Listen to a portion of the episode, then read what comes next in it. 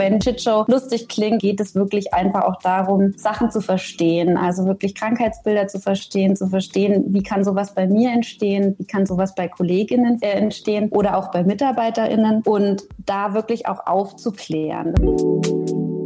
Hey Leute, willkommen zu Mental Health Stories mit Lisa und Alex. Heute reden wir über psychische Gesundheit, über Belastung und Erkrankung am Arbeitsplatz.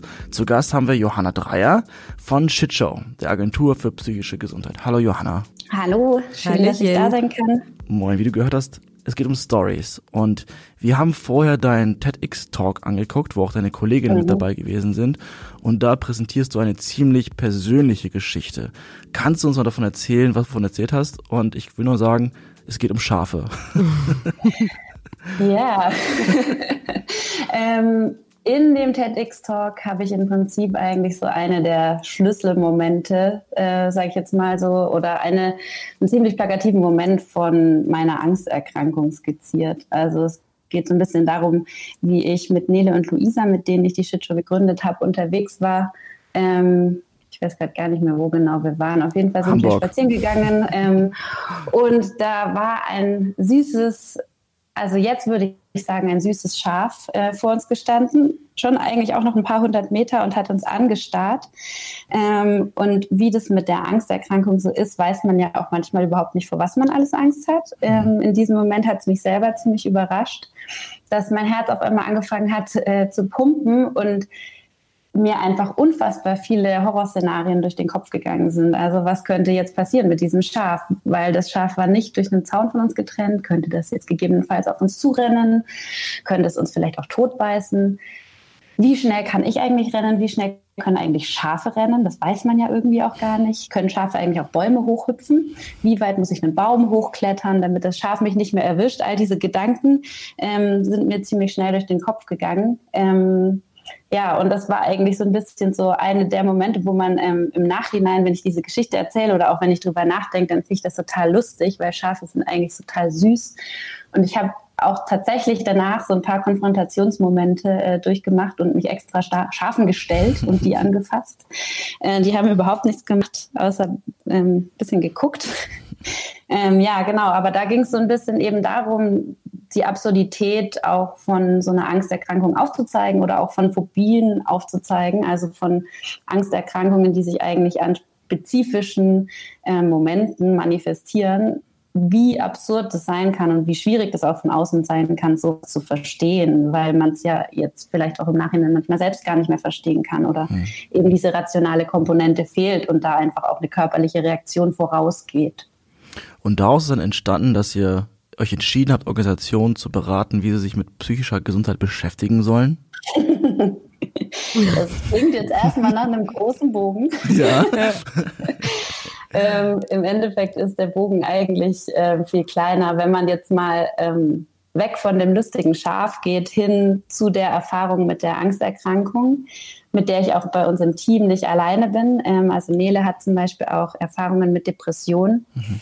Und bei uns beiden war es einfach auch so, dass der Arbeitskontext eine relativ große Rolle in der Entwicklung der psychischen Belastung slash Krankheit äh, gespielt hat und wir da auch sehr stark im Austausch waren mit zum Beispiel auch mit Luisa, die ja die dritte Gründerin von der Shitshow ist und sie auch wie so ein bisschen eigentlich diese Angehörigenrolle übernommen hat, um mhm. uns auch zu spiegeln, was ist eigentlich für sie irgendwie als Freundin, aber auch als Kollegin schwierig nachzuvollziehen, wo sind da irgendwie auch so Übersetzungslücken, wo man vielleicht nicht mehr rankommt und das war alles damals noch im Studium und dann haben wir angefangen an Objekten zu arbeiten. Die Mood-Suits nennen sich die. Ähm, also man könnte das quasi so, wir haben auch so ein bisschen den Begriff der Emo Emotionssimulatoren verwendet anfangs. Also es geht darum zu gucken, es ist unfassbar schwer, diese Gefühle nachvollziehbar zu machen. Aber was eigentlich schon vielleicht in einem Ansatz nachvollziehbar ist, ist zu gucken, wie manifestieren sich diese Krankheiten denn körperlich. Mhm. Und dann haben wir angefangen, Leute zu fragen, diese banale Frage, wie fühlt sich körperlich an, wenn es dir psychisch nicht gut geht? Ähm, uns eingeschlossen und daraus haben sich dann echt auch vor allen Dingen auch mit diesen ähm, medizinischen Diagnosen, die ja auch wirklich ähm, formuliert sind, ähm, haben sich so Cluster gebildet und daraus haben wir Objekte entwickelt, die man sich aufsetzen kann. Also das ist zum Beispiel ein, ein Helm, Ähm, wenn man sich den aufsetzt, dann ist der so Gesandstrahl. Das heißt, man sieht zwar die Umgebung noch und nimmt alles wahr, aber alles ist so ein bisschen körnig, so ein bisschen verschwommen und das steht zum Beispiel auch für so ein bisschen die Konzentrationsschwäche oder für die Isolation der Depression, dass man das Gefühl hat, man ist so ein bisschen mit sich alleine und abgeschottet von der Außenwelt, obwohl man ja definitiv noch da ist. Ähm, genau, und insofern haben wir da quasi vier Objekte gebaut, die wie so ähm, anfassbare Metaphern sind, mit denen man sich dem Thema nähern kann und die eigentlich so ein bisschen wie so ein Adapter funktionieren. Und das Ende, nee, stimmt nicht, das Anfang, der Anfang vom Lied, nee, ja, war dann im Prinzip eigentlich, dass wir gemerkt haben, dass diese Objekte eine unfassbar große Resonanz erfahren haben. Also was vielleicht für uns irgendwie auch als spielerische Idee angefangen hat, hat sich als unfassbar fruchtbar erwiesen. Und Menschen haben tatsächlich ähm, nochmal über diese, dieses Wissen hinaus. Also jeder kann sich natürlich einen Artikel durchlesen oder auch eine Symptombeschreibung durchlesen von einer psychischen Erkrankung, aber in einer Art und Weise fehlt es dann eben. Also da ist immer so eine Lücke dazwischen, um das wirklich nachempfinden zu können. Und diese Mutsuits haben es geschafft, ähm, da nochmal so einen, einen Schritt weiter zu gehen. Natürlich kann man das nicht abbilden, das muss man immer dazu sagen. Ähm, aber dieses körperliche Erleben, das dann an was andockt, was man selber vielleicht auch in einer Art und Weise schon mal erlebt hat, in einer viel kleineren Form oder ähm, einfach so wie so eine geteilte Erfahrung zu haben, über die man sich dann auch austauschen kann über das Thema, hat viele Menschen ähm, da reingezogen, die vorher vielleicht auch Berührungsängste haben. Und schafft man das damit eigentlich auch, weil, wenn du das so erzählst, ähm, an den Ursprung dieser äh, psychischen, sag ich mal, Erkrankung oder so ähm, vorzudringen? Also schafft man es irgendwie herauszufinden, wie das entstanden ist?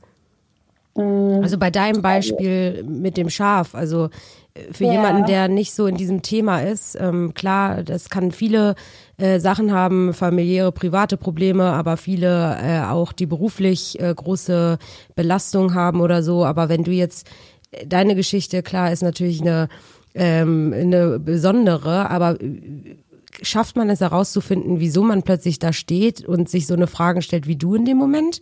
Also warum man. Ja, es ist voll die wichtige Frage, weil ähm, das ist tatsächlich super tricky. Also das sage ich jetzt auch aus, aus einer persönlichen als auch aus einer beruflichen Perspektive heraus. Also rauszufinden, was dazu geführt hat, ist äh, eine Sisyphos-Arbeit. Mhm. Und in meinem Fall auch begleitet mit, äh, mit einer permanenten Auseinandersetzung, mit einer permanenten Konfrontation, Selbstbeobachtung und Reflexion. Also ich kann mal kurz ausholen, weil es, glaube ich, trotzdem auch ähm, interessant ist, für, für, um sich selber besser einschätzen zu können. Es gibt quasi verschiedene Ebenen, die eigentlich zu einer psychischen Erkrankung führen. Und im öffentlichen Diskurs sind diese Positionen auch oft irgendwie im Clinch miteinander, obwohl die eigentlich eben alle dazu beitragen. Und wir haben mhm. zum einen die medizinische Komponente.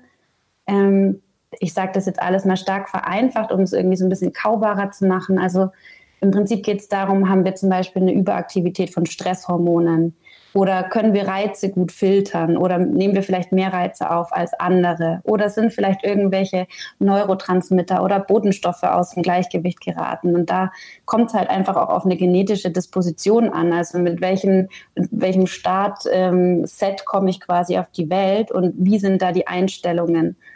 Und das Trickige an dieser Sache, also es ist zum einen natürlich toll, weil es ist empirisch, es ist belegbar. Ähm, es ist aber natürlich auch ähm, insofern schwierig, was soll ich dir denn nochmal sagen? Ähm, Jetzt habe ich den Faden verloren. Mist, Entschuldigung. Ähm, ich gehe noch mal ähm, zur Medizin. Genau, also es ist eben auf, auf, der einen Seite ist es eben medizinisch. Es geht um diese, um die Neurotransmitter. Es geht um die genetische Disposition, die wir haben und die uns im Prinzip mit so einem Startset an, an ins Leben bringt. Und dann gibt's aber eben noch die Komponente, die wirklich psychologisch ist. Also was kommt denn von innen heraus? Was habe ich vielleicht auch so durch meine Sozialisation verinnerlicht? Kann ich gut Grenzen verteidigen? Kann ich gut Konflikte lösen? Habe ich vielleicht auch Traumata durchlebt oder ähnliches? Mhm. Ähm, und dann gibt's eben noch diese dritte Variante und hier kommen wir auf den, auf den Kontext, also alles, was von außen auf mich einwirkt. Also ich bewege mich ja in meinem Leben in bestimmten Milieus, ich bin mit Personen unterwegs, ich habe bestimmte Arbeitsstellen Und das sind im Prinzip alles Dinge, die von außen kommen und die von außen auf mich einwirken. Und hier ist zum Beispiel auch der Arbeitskontext ganz stark ähm, verortet. Und im Prinzip zeigen aber diese drei Komponenten, dass es so variabel ist. Also es ist total schwierig zu sagen, wo sitzt denn jetzt bei mir eigentlich die genetische Disposition? Ab wann ist ein Erlebnis ein Trauma? Ab wann ist es vielleicht kein Trauma? Wie gut kann ich Grenzen ähm, setzen und wie gut kann ich sie nicht setzen? Und jetzt ähm, fällt mir auch wieder ein, was ich sagen wollte, dass es manchmal ja gar nicht so leicht ist, auch zu wissen, habe ich eine genetische Disposition. Also in meinem Fall war es eben auch so, im Nachhinein in der Aufarbeitung kann ich zum Beispiel sagen, ja, ich reagiere relativ schnell auf Stress und auf Zeitdruck zum Beispiel. Und ich könnte zum Beispiel auch von der, ähm, von der psychologischen Komponente her sagen, ähm, bei mir ist es irgendwie schwierig, Grenzen zu setzen oder schwierig gewesen. Ich bin ja da jetzt auch schon einen weiten Weg gegangen. Aber all diese Sachen spielen eben mit rein und man ist sich dessen aber vielleicht in dem Moment überhaupt nicht bewusst. Und ab irgendeinem Moment kommt man zu einer Überforderung, wo dieses Ganze in einer psychischen, psychischen Erkrankung oder Belastung endet, ohne dass man vorher vielleicht auch irgendwie ähm, gedacht hätte, dass sowas passieren kann. Weil mhm. man ist ja auch ein bisschen an Stress gewöhnt. Man ist auch schnell dabei zu sagen, ja, es ist halt jetzt eine stressige Phase, aber das mache ich jetzt noch die zwei Wochen und dann kommt das nächste Projekt und ist man so, ja, okay, Augen zu und durch. Ich box das jetzt noch durch, es ist gar kein Problem.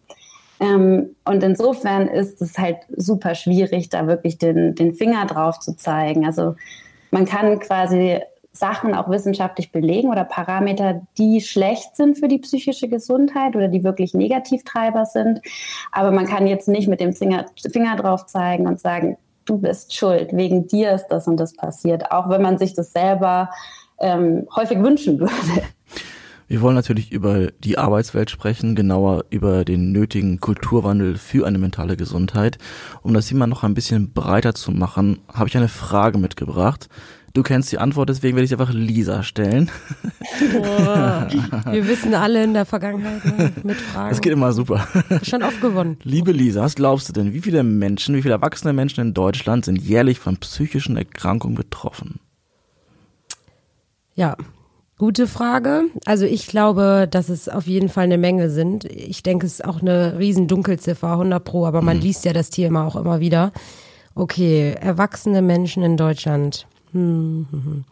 Also ich rechne auf jeden Fall mit einem zweistelligen Millionen. Ich würde mal sagen, vielleicht, okay, ich sag 13 Millionen. 13 Millionen. Wie gut liegt sie, Johanna?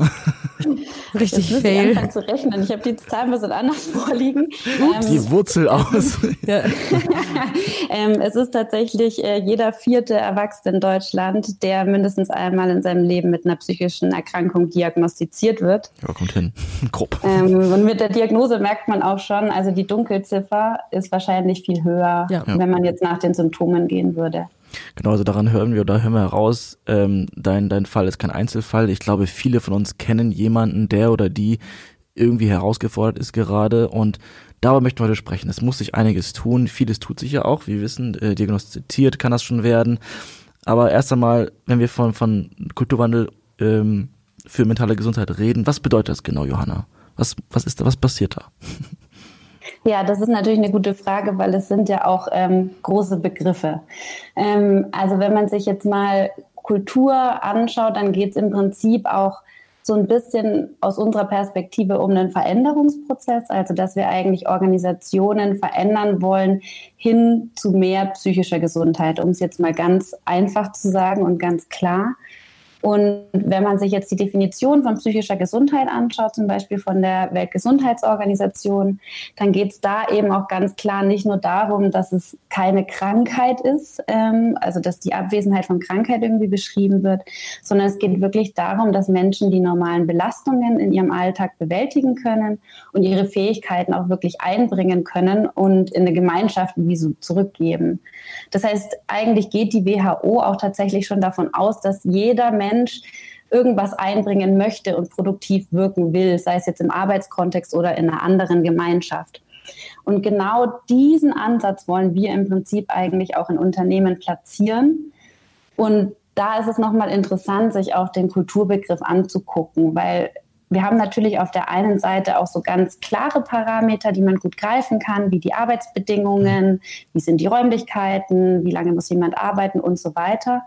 Aber die Kultur ist wie etwas, was darüber nochmal draufgesetzt ist. Also wie so eine, wie ein Mindset oder eine Haltung und auch eine Atmosphäre, die sich eigentlich durch die ganze Kultur, äh, durch die ganze Organisation trägt und wie so durchwebt so, so ein Teppich ähm, formt. Also es gibt, ähm, man sagt auch, Edgar Schein sagt, es ist so ein bisschen dieses, wie man das hier halt so macht. Mhm. Also auch wenn man als Mitarbeiter so nach links und rechts guckt und sagt, ah, traue ich mich jetzt eigentlich das zu sagen? Ah, nee, das machen die anderen auch nicht. Und wie lange arbeiten die denn? Und also wirklich, um so ein bisschen auch so die Grammatik von dem Unternehmen zu verstehen. Mhm. Und so eine Kultur, die webt sich eben auch in diese unsichtbaren kleinen Fragmente von einer Organisation durch. Und deswegen ist es unfassbar wichtig, da auch hinzugucken, weil das natürlich auch schwieriger zu erkennen ist aber genau da liegen eben auch Belastungen und Stressoren für die psychische Gesundheit von MitarbeiterInnen.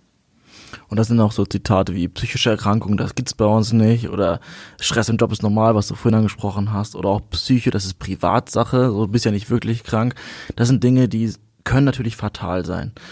Gründe, warum man auf der Arbeit oder wegen der Arbeit vielleicht erkrankt, gibt es auch zahlreiche für, die ihr bei euch beim, beim Webinar, wo ich teilgenommen habe, auch erwähnt habt. Zum Beispiel geringer sozialer Support oder dysfunktionale Kommunikation. Es gibt zahlreiche Gründe. Kannst du noch ein paar nennen, die besonders herausstechen, die so besonders oft auftreten bei den Unternehmen, die ihr berät vielleicht?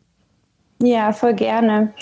Also man sagt, dass es eigentlich tatsächlich sogar fünf verschiedene Kategorien gibt an Stressoren. Also man nennt das Stressoren. Und das ist zum einen die Arbeitsform. Also schlichtweg muss ich mich um meinen Arbeitsplatz äh, fürchten. Hab, bin ich befristet oder nicht? Ähm, bin ich in Teilzeit? Und darunter fällt auch sowas wie, ähm, muss ich überproportional erreichbar sein außerhalb der Arbeitszeiten? Ähm, dann gibt es das ganze Thema Aufgaben und Tätigkeiten, also wirklich auch die Qualität und die Quantität der Arbeit. Habe ich zu viel auf der Platte mhm. ähm, und erfüllt mich in einer Art und Weise diese Tätigkeit, die ich mache. Ich denke, das ist auch schwer, das zu 100 Prozent ähm, von sich sagen zu können, aber in einer Art und Weise muss man halt trotzdem die Aufgaben, die man macht, für sinnvoll erachten. Mhm. Ähm, dann gibt es soziale Faktoren, die dann eben auch auf das Betriebsklima abzielen oder ähm, den Führungsstil. Kann ich mich öffnen oder nicht? Ähm, wie ist die Kommunikation? Und dann gibt es eben auch wirklich so die Arbeitsumgebung. Also wie ist das Licht? Ist es total warm? Arbeite ich in einem Großraumbüro oder in einem kleinen Büro? Also diese Parameter. Und wenn man jetzt noch mal ganz konkret wird, so ähm, wie du dich, äh, wie du es jetzt gefragt hast, also was wirklich nachweislich stresst, dann ist eben wirklich auf Platz Nummer eins diese Arbeitsunsicherheit, also wirklich prekäre Beschäftigungsverhältnisse. Mhm. Ähm, es ist aber auch eine erhöhte Anforderung an Flexibilität und Mobilität, also dass eigentlich auch von dem von den MitarbeiterInnen sehr viel erwartet wird, auch lange Wege hinter sich zu ähm, zu, hinter sich zu legen. Spielt auch gerade jetzt ähm, die Phase rein mit, mit Homeoffice und Flexibilität und ich sag mal, die, die Situation, die wir jetzt gerade alle noch irgendwie kennen. Ich wollte gerade sagen. Vereinbarung von ja. Arbeit zu Hause, äh, Familie, Homeschooling, wir haben das ja schon im Podcast thematisiert. Ja. Ähm, aber die Phase, in der wir uns ja jetzt befinden, wenn du sagst, ähm, absoluter Top 1 ist diese Unsicherheit, diese mhm. Arbeitsplatzunsicherheit, mhm. das ist ja gerade, äh, sage ich mal, so präsent wie noch nie. Also, ja, absolut. Also ja. das ist auch, glaube ich, wirklich ein riesengroßes Problem, dass man im Prinzip einfach nicht weiß, wie wird die Zukunft aussehen, dass man nicht planen kann, ähm, dass man dann auch selber nicht wirksam sein kann auf der Arbeit, weil man irgendwie überhaupt nicht absehen kann, wie es mit dem eigenen Arbeitsverhältnis weitergeht. Mhm. Da merkt man auch, wie dankbar man ist, in einem Angestelltenverhältnis zu sein und wie ich nicht mehr selbstständig zu sein. Ich, ihr seid ja auch selbstständig mit, mit Shit. Mhm äh, mit Shit. mit eurer Shitshow. Shitshow. Also diesen Namenswahl müssen wir ja. nochmal diskutieren. Auf jeden Fall, genau. Ähm, red gut weiter. Also momentan ist noch alles noch multipliziert wahrscheinlich. Ja, genau. Ähm, ich, ich, ich hätte auch noch ein paar Stressoren, wenn du noch ein paar hören willst. Ja. ähm, auch so ähm, Stichwort digitaler Stress. Ja. Ähm, hm. Passte eigentlich auch nochmal in Corona, aber da auch generell ist es halt einfach auch eine viel höhere Informationsflut. Wir haben ähm, viel mehr Unterbrechungen, was ganz schwierig ist, auch ähm, so ein, man sagt ja immer so Deep Work Phasen und so. Das ist ja auch super wichtig, dass man irgendwie ähm, schwierige oder komplexere Arbeit wirklich auch in Konzentrationsphasen legt. Und ähm, das wird immer schwieriger durch die Vielzahl der Unterbrechungen, dann eben auch wirklich so diese Trennung von Privat und ähm, Arbeitsleben, weil mal abgesehen davon, dass es sowas gibt wie Homeoffice und Remote Work, gibt es ja auch schon Kanäle, die quasi beidseitig oft verwendet werden, sowas wie WhatsApp oder ähnliche Sachen. Mhm. Wir wollen ja auch mal ins Positive gehen. Wir haben uns eine lange Weile äh, darüber unterhalten, was alles schlecht laufen kann. Wir wollen natürlich auch unseren Zuhörerinnen äh, Dinge mitgeben, wie sie damit umgehen können. Und was ihr habt, ist das, das Shitshow-Manifest. Ja. Finde ich schon vom Titel geil. Und da sind auch wieder eine weitere Aufzählung dieser Folge. Da geht es um Know Your Shit, Own Your Shit, Show Your Shit und vor allem Stop This Shit. Da muss man drauf eingehen, weil ich glaube, da können wir super viel mitnehmen, was wir besser machen können für uns und auch für andere Unternehmen. Mhm. Ja, du hast es sehr schön vorgetragen, das Manifest. äh, genau, also der erste Punkt, äh, Know Your Shit, dem haben wir eigentlich so ein bisschen wirklich auch die Wissensvermittlung zugeordnet, weil auch wenn die ein bisschen dröge ist und wenn Shitshow lustig klingt und dann mit lustigen Objekten daherkommt, geht es wirklich einfach auch darum, Sachen zu verstehen, also wirklich Krankheitsbilder zu verstehen, zu verstehen, wie kann sowas bei mir entstehen, wie kann sowas bei Kolleginnen verstehen, äh, entstehen oder auch bei Mitarbeiterinnen und da wirklich auch aufzuklären. Das ist einfach super wichtig und gerade auch in Bezug auf diese Stigmatisierung, die du vorher nochmal angesprochen hast. Also es kursieren ja dann immer diese Attribute, so ähm, Menschen mit psychischen Belastungen, die sind vielleicht nicht leistungsfähig oder die sind vielleicht faul oder ähm, im schlimmsten Fall gefährlich oder unzurechnungsfähig. Mhm. Und da wirklich auch ein Wissen aufzubauen, was ist denn eigentlich wahr davon, wo liegen da Probleme, Problemfelder und wo nicht, ist unfassbar wichtig, um auch einer Stigmatisierung vorzubeugen und entgegenzuwirken. Ähm, genau, vielleicht auch noch mal kurz zum, zu diesem ganzen Thema ähm, Stigmatisierung. Das ist insofern sehr schwierig, wenn man dieses Wissen nicht hat und wenn man Menschen mit diesen Vorurteilen konfrontiert, dass die sich im Umkehrschluss nicht trauen, sich zu öffnen. Das mhm. heißt, es gibt eigentlich sehr viele MitarbeiterInnen, die sich nicht trauen, Belastungen vor Kolleginnen ähm, zu kommunizieren. Man sagt, es sind 69 Prozent, was unfassbar hoch ist. Ja, klar. Ähm, das heißt, die verheimlichen im Prinzip ihre Belastungen und was daraus folgt, ist, dass sich, wenn man schon erkrankt ist oder belastet ist, der Krankheitsverlauf verschlimmert.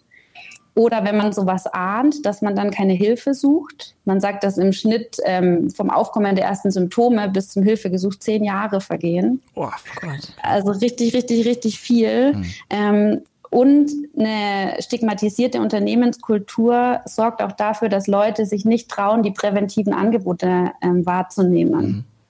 Das heißt, also so schön und gut, wenn die da sind, aber wenn ich irgendwie sehe, alle lachen darüber oder alle nehmen das nicht ernst oder werten das in einer Art und Weise ab, dann möchte ich mich nicht so positionieren, als dass ich mich mit dem Thema auseinandersetze oder mich irgendwie damit in Verbindung bringe.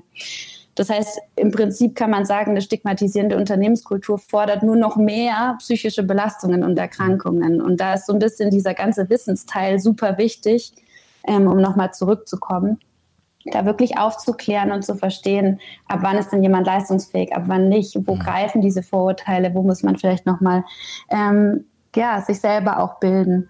Der zweite Punkt war Own Your Shit und da mhm. ging es auch so ein bisschen darum, Verantwortung zu übernehmen. Also gerade eben auch als ähm, Person, die vielleicht eine Schlüsselposition im Unternehmen hat, wie eine Führungskraft, dass die die Mitarbeiter und Mitarbeiterinnen auch wirklich unterstützt. Also in dem Webinar haben wir diese Vorzeigegeschichte auch erzählt von Madeleine ja, Parker. Unbedingt erzählen. Die ist richtig gut. Genau, die hat, ähm, ich weiß gerade gar nicht mehr, wann genau das war. Es ist, glaube ich, schon zwei, drei Jahre her. Ähm, das war eine Angestellte in einem Tech-Unternehmen und die hat ihrem Vorgesetzten eine E-Mail geschrieben, dass sie sich gerne einen Tag Auszeit nehmen würde für ihre psychische Gesundheit. Ihr ging es heute nicht ganz so gut und sie wäre dann aber einen Tag später wieder am Start. Und diese Führungskraft hat einfach vorbildlich reagiert und hat ihr eine E-Mail zurückgeschrieben, dass er das nur unterstützen kann, dass er sich wünschen würde, alle würden so offen damit umgehen und das so offen kommunizieren, dass er das super findet und hat sich da so ein bisschen für sie stark gemacht. Und sie hat es dann getweetet und hat diesen Chatverlauf öffentlich gemacht. Und das hat super viel Anklang gefunden.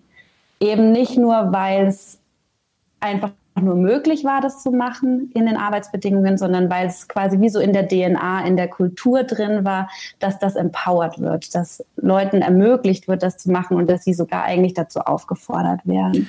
Ja, aber wie wundervoll es ist, in so einem Umfeld zu arbeiten, wo man auch wirklich Schwäche zeigen kann und sagen kann, ich brauche mal eine Pause. So, ich habe mir zwar kein Bein gebrochen, aber ich brauche, die letzten Wochen waren hart und ich weiß, es ist kein Wochenende, ich nehme jetzt einen halben Tag frei und gleichzeitig auch sagen zu können, dann bin ich morgen wieder da und Versprechen geben zu können.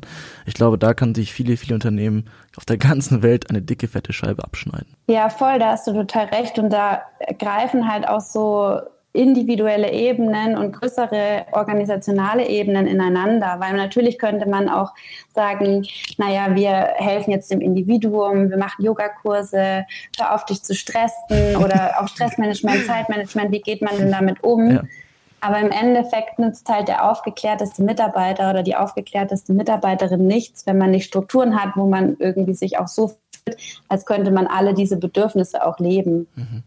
Ähm, genau, und die Gefühle lässt man ja nicht zu Hause. Also man nimmt die ja mit auf die Arbeit. Diese Überforderung oder diese Überarbeitung, die ist ja da.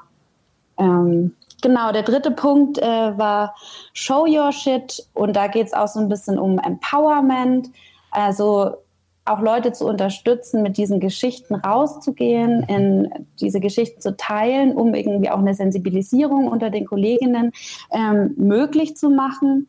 Da könnte man zum Beispiel auch in sowas, in sowas denken wie Employee Research Groups, also wie so eine kleine Firma in der Firma, die sich als stark macht für das Thema. Und da gibt es so ganz viele Tools, wie man sowas fördern kann.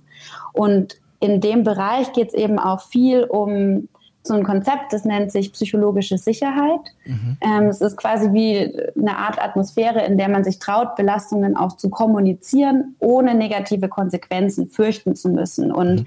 ähm, so eine Atmosphäre empowert eben auch Mitarbeiter, sich zu öffnen, ähm, das zu teilen und dadurch wieder trotzdem Verbindungen ähm, genau unter den MitarbeiterInnen und den Kolleginnen einzugehen. Und der vierte Punkt war Stop this shit. Ähm, Wichtigste. Richtig. ähm, da geht es darum, einfach Prävention und Gesundheitsförderung voranzutreiben. Also weil der eine Punkt ist natürlich die Entstigmatisierung, also im Prinzip von den schon längst Daseienden, schon längst ähm, im Unternehmenskontext angekommenen psychischen Erkrankungen ähm, und damit umzugehen, aufzuklären. Aber es gibt eben auch noch den ganz großen Bereich der Prävention. Also gerade wenn man jetzt nochmal darüber nachdenkt, wie psychische Gesundheit, äh, wie psychische Erkrankungen entstehen und dass das so vielschichtig ist, dann kann man halt gar nicht sagen, ab wann ist eine Belastung, eine Krankheit, ab wann bin ich jetzt gerade irgendwie temporär gestresst oder vielleicht auch schon im Anfang von einer depressiven Phase. Das heißt, Prävention und Entstigmatisierung, die gehen Hand in Hand. Die kann man gar nicht ohne einander denken. Ähm, genau, und das wollten wir damit auch nochmal auf den Punkt bringen, dass eben solche Formate wirklich auch in Organisationen etabliert werden müssen. Ja, super gut. Aber der, darüber hast du geredet, der aller, allererste Schritt ähm, wäre ja, sich zu öffnen. Also zuzugeben, ähm, ich glaube, ich, mir geht es nicht so gut, ich brauche eine Auszeit, ähm, ich habe wahrscheinlich irgendwie, ähm, bin psychisch oder mental erschöpft wenn ich bereit bin, ähm, ja, vor meinen Chef oder vor meinen Kollegen das zuzugeben, wobei ich zugeben schon falsche Wort finde, sondern mhm. einfach ähm, mich zu öffnen und darüber zu reden. Was wäre denn dann, du hast das Beispiel genannt mit dem Chef, der positiv oder der sehr vorbildlich reagiert hat, aber was wäre denn dann der Schritt des Unternehmens zu handeln? Also wie muss man handeln, wenn dein Mitarbeiter kommt und vielleicht sind es sogar mehrere und ja, dich, äh, dir gegenüber sich öffnet, dass da was nicht stimmt? Mhm. Also erstmal muss ich auch echt doch sagen, dass es tatsächlich nicht so ist, dass man jedem Mitarbeiter und jeder Mitarbeiterin jetzt heutzutage schon ans Herz legen kann, sich einfach rückhaltslos zu öffnen. Mhm. Ich habe vorhin erst ähm, einen Artikel gelesen, ähm, der sagt, dass in, zum Beispiel in England einer von zehn Mitarbeitern, der sich öffnet mit psychischen Belastungen, davon auch negative Konsequenzen wie entweder Verlust des Arbeitsplatzes oder Mobbing oder sonst was erfährt. Das heißt, wir haben leider noch nicht die Unternehmenskulturen überall oder wir haben noch viele Unternehmenskulturen, wo es zu Nachteilen führen kann, wenn man sich öffnet. Ähm, das ist leider so. Ähm, aber deine Frage war ja nochmal eine andere und da gibt es halt viele Schritte. Also zum einen muss man irgendwie auch nochmal aufpassen, wie man als Führungskraft mit so einer Öffnung umgeht. Ähm, da gibt es so auch so ein paar Hard Facts, dass man beispielsweise keine Diagnosen stellt. Also das sind mhm. zum Beispiel auch immer, das ist, ähm, sollte man immer Fachkräften überlassen, dass wenn es eine richtige Akutsituation ist, also so eine First Aid Situation, dass man dann wirklich auch externe Hilfe konsultiert, dass man denjenigen vielleicht zur Unternehmenspsychologin oder zum Unternehmenspsychologen bringt, falls es sowas gibt. Also dann auch wirklich zu gucken, wo liegen eigentlich meine Kompetenzen und wo nicht und da auch so einen Kommunikationsstil zu finden, der eine Haltung hat, die sehr konstruktiv ist, also die nachfragt und ähm, offene Fragen stellt, um herauszufinden, auf welchem Level befindet sich denn jetzt eigentlich gerade die Belastung, ähm, wie schlimm ist es denn und was ist auch der Need von dem Mitarbeiter und oder der Mitarbeiterin. Und da geht es auch wirklich darum, dann gemeinsam einen Maßnahmenplan zu entwickeln, was gebraucht wird. Ähm, ich glaube, an der Stelle wäre es immer voll schön, irgendwie so eine One-Size-Fits-All-Lösung zu haben, was dann wirklich wichtig ist. Aber ich glaube, gerade dadurch, dass es so kompliziert ist, wie sich sowas entwickelt, ähm, sind eben auch die Stressoren trotzdem nochmal sehr individuell. Und der eine Mitarbeiter kann vielleicht so und so viel Überstunden aushalten und fühlt sich eigentlich immer noch positiv im Stress, während es bei einem anderen Mitarbeiter oder einer anderen Mitarbeiterin nicht so ist. Das heißt, im Prinzip muss man da eigentlich einen Modus miteinander finden, der diese individuellen Befindlichkeiten auch abfragt und denen gerecht wird. Und man sagt, dass es wichtig ist, einen, einen sehr ähm, klaren Plan zu fassen. Also was sind Maßnahmen, die dich entlasten können? Wie lange wollen wir die ausprobieren? Wann treffen wir uns wieder, um das zu besprechen, ob das geklappt hat? Also so eine sehr starke Klarheit, um einen Plan aufzustellen, wirklich für eine Entlastung konkret zu sorgen. Wie wollen wir das nach außen kommunizieren? Also all diese Parameter auch wirklich abzufragen um dann in diese emotionale Unsicherheit, die mit so vielen Variablen arbeitet, wirklich auch so ein Gerüst zu kriegen. Genau. Was mir persönlich hilft, ist mir Rollenbilder zu suchen, die es gewagt haben, derartiges zu tun. Wir hatten zum Beispiel in einer der ersten Folgen Magdalena Neuner zu Gast, die äh, auch gesagt hat, es gibt eine Karriere nach dem Burnout, ja, ähm, und die den Mut hatte, darüber offen, öffentlich zu sprechen. Es gibt, glaube ich, auch einige andere Prominente, die damit offen umgehen. Kann man da ein paar Beispiele nennen und zu sagen, hey, nehmt euch halt das als Vorbild, wissentlich, dass nicht jeder Chef sich darüber freut und jede Chefin, aber um äh, doch Mut zu fassen, das Thema anzusprechen? Mhm, ja, total. Ähm, also wenn ich jetzt nochmal in die Promi-Welt gehe und auch in das Webinar, das du auch besucht hast, da haben wir halt irgendwie auch so ein bisschen so Stars und Sternchen aufgezählt, wie zum Beispiel Lady Gaga, die sich ja auch ganz stark einsetzt für die Aufklärung von psychischen Erkrankungen. Ähm, die setzt sich, glaube ich, hauptsächlich mit der bipolaren Störung auseinander und hat mit ihrer Mutter da auch eine Stiftung gegründet. Ähm, wir hatten Winston Churchill oder auch J.K. Rowling, die den ersten Harry Potter Band in einer Phase der Depression ähm, geschrieben hat. Und da gibt es aber natürlich auch CEOs oder Führungskräfte, die diesen Prozess schon durchlaufen sind. Also wahrscheinlich noch viel mehr, als man überhaupt denkt. Aber zum Beispiel ein Beispiel wäre auch der äh, Chef von Almdudler, der mit seiner Depression auch öffentlich umgegangen ist. Mhm. Und ich meine, wenn man sich die Zahlen nochmal anschaut, jeder vierte ähm, Erwachsene erkrankt einmal, dann ist es ja auch logisch, dass diese Erkrankungen oder diese Problematiken auch vor Führungskräften keinen Halt machen. Zumal diese Menschen ja auch oft mit einer relativ schwierigen Situationen ähm, sich auseinandersetzen müssen, dass sie halt oft Persönlichkeiten sind, die einen hohen Leistungsanspruch an sich selber mitbringen und dann eben aber auch von außen unfassbar viel Performance-Druck haben. Und da irgendwie auch so Selbstfürsorge zu betreiben und zu Grenzen anzuerkennen und wirklich irgendwie so eine Überlastung ähm, auch der vorzubeugen, ist, glaube ich, einfach unfassbar schwierig. Toll. Ich will die Folge nicht zu sehr vollstoffen. Es ist auch viel zu wenig Zeit, um so ein wichtiges, relevantes Thema zu besprechen. Zum Glück gibt es ja auch euren Podcast, den Shitshow-Podcast. Äh, ich glaube, ihr nennt den Psycho-Podcast für Arbeitstiere. Also wer sich da angesprochen fühlt, kann da gerne mal reinhören.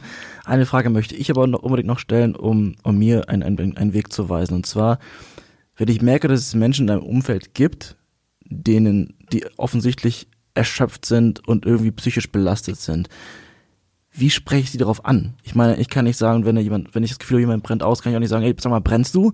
Sondern ich muss halt wirklich sehr einfühlsam darauf eingehen, aber es ist schwer, sie damit zu konfrontieren, weil ich auch nicht gleich denen sagen muss, sag mal, ich glaube, das Gefühl, du bist psychisch krank oder so. Das ist ja wirklich extrem schwer. Wie mache ich das am besten? Gibt es da vielleicht eine, ein, einen Weg, ein Manifest, an das ich mich wenden kann?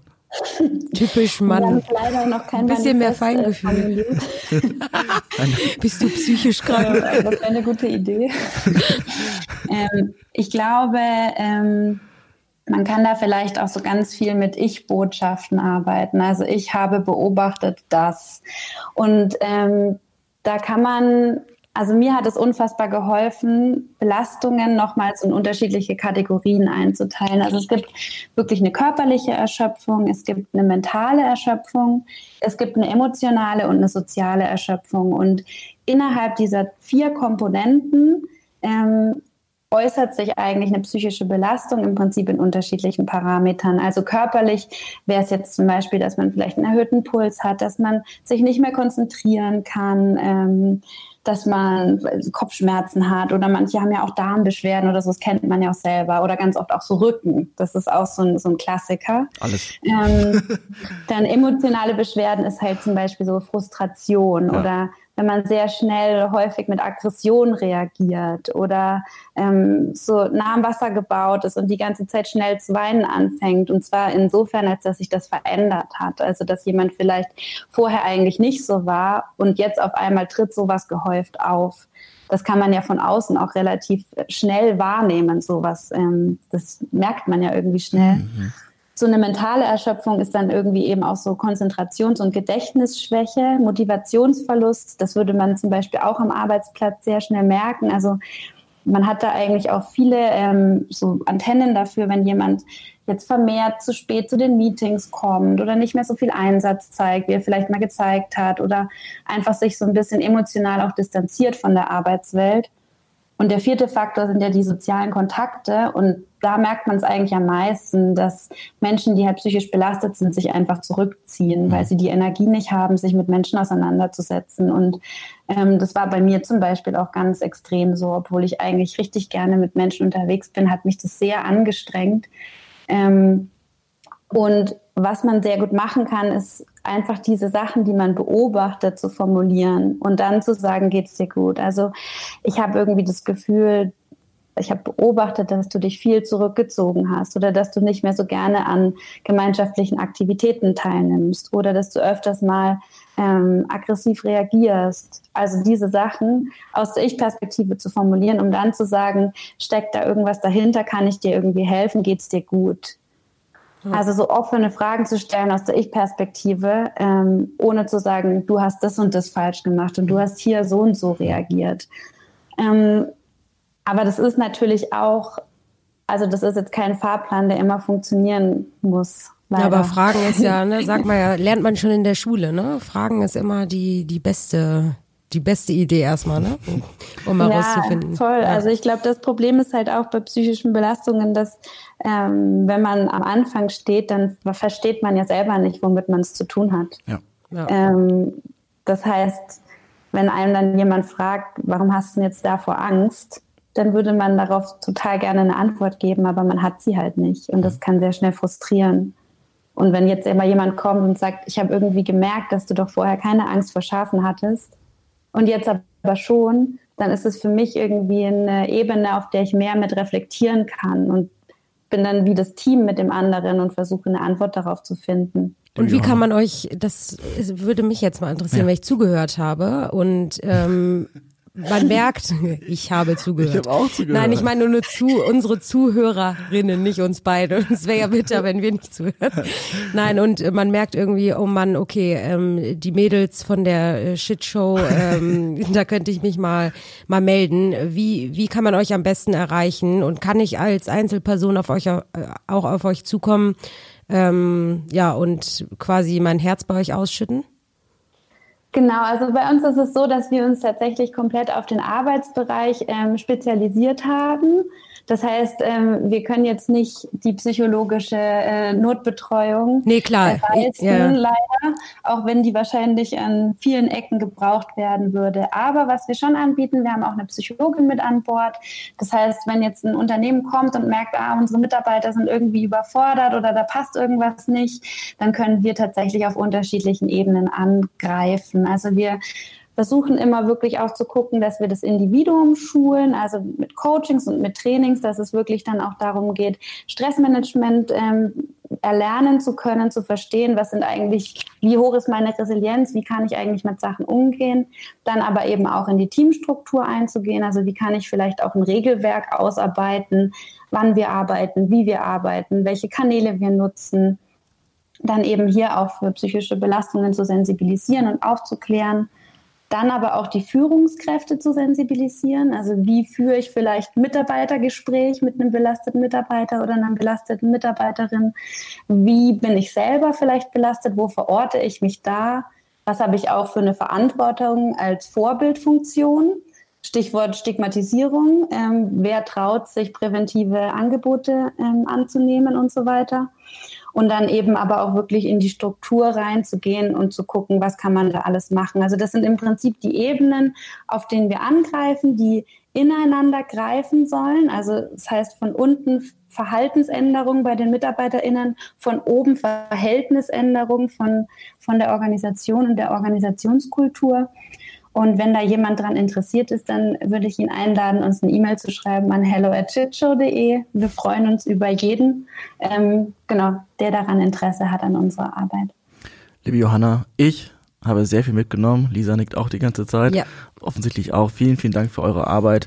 Abschließend noch eine letzte Frage. Ich vermute, die Shitshow-Ausstellung mit den Mood Suits ist momentan geschlossen äh, wegen Corona oder vielleicht auch schon vorher, weiß ich nicht, wird die wieder geöffnet? Kann man da wieder mit Unternehmen hinpendeln, um sich in das Leben eines psychisch nicht ganz gesunden Menschen einzufühlen?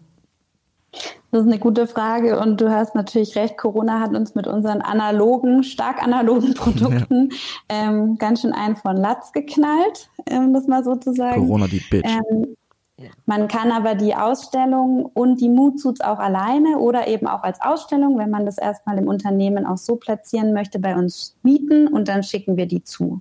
Perfekt. Genau, das heißt, man kann da einfach als Unternehmen nochmal gucken, was haben wir denn für Regelungen, in welchem Bundesland sind wir, ähm, genau, und kann uns dann einfach anschreiben. Wir packen alle Infos in die Shownotes. Absolut. Sehr gut. Vielen, vielen Dank, Johanna.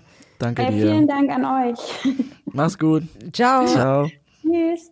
Stopp, stopp, stopp, stopp, stopp, stopp, stopp. Die nächste Story gibt's wieder am Mittwoch auf Spotify, iTunes, Soundcloud und so.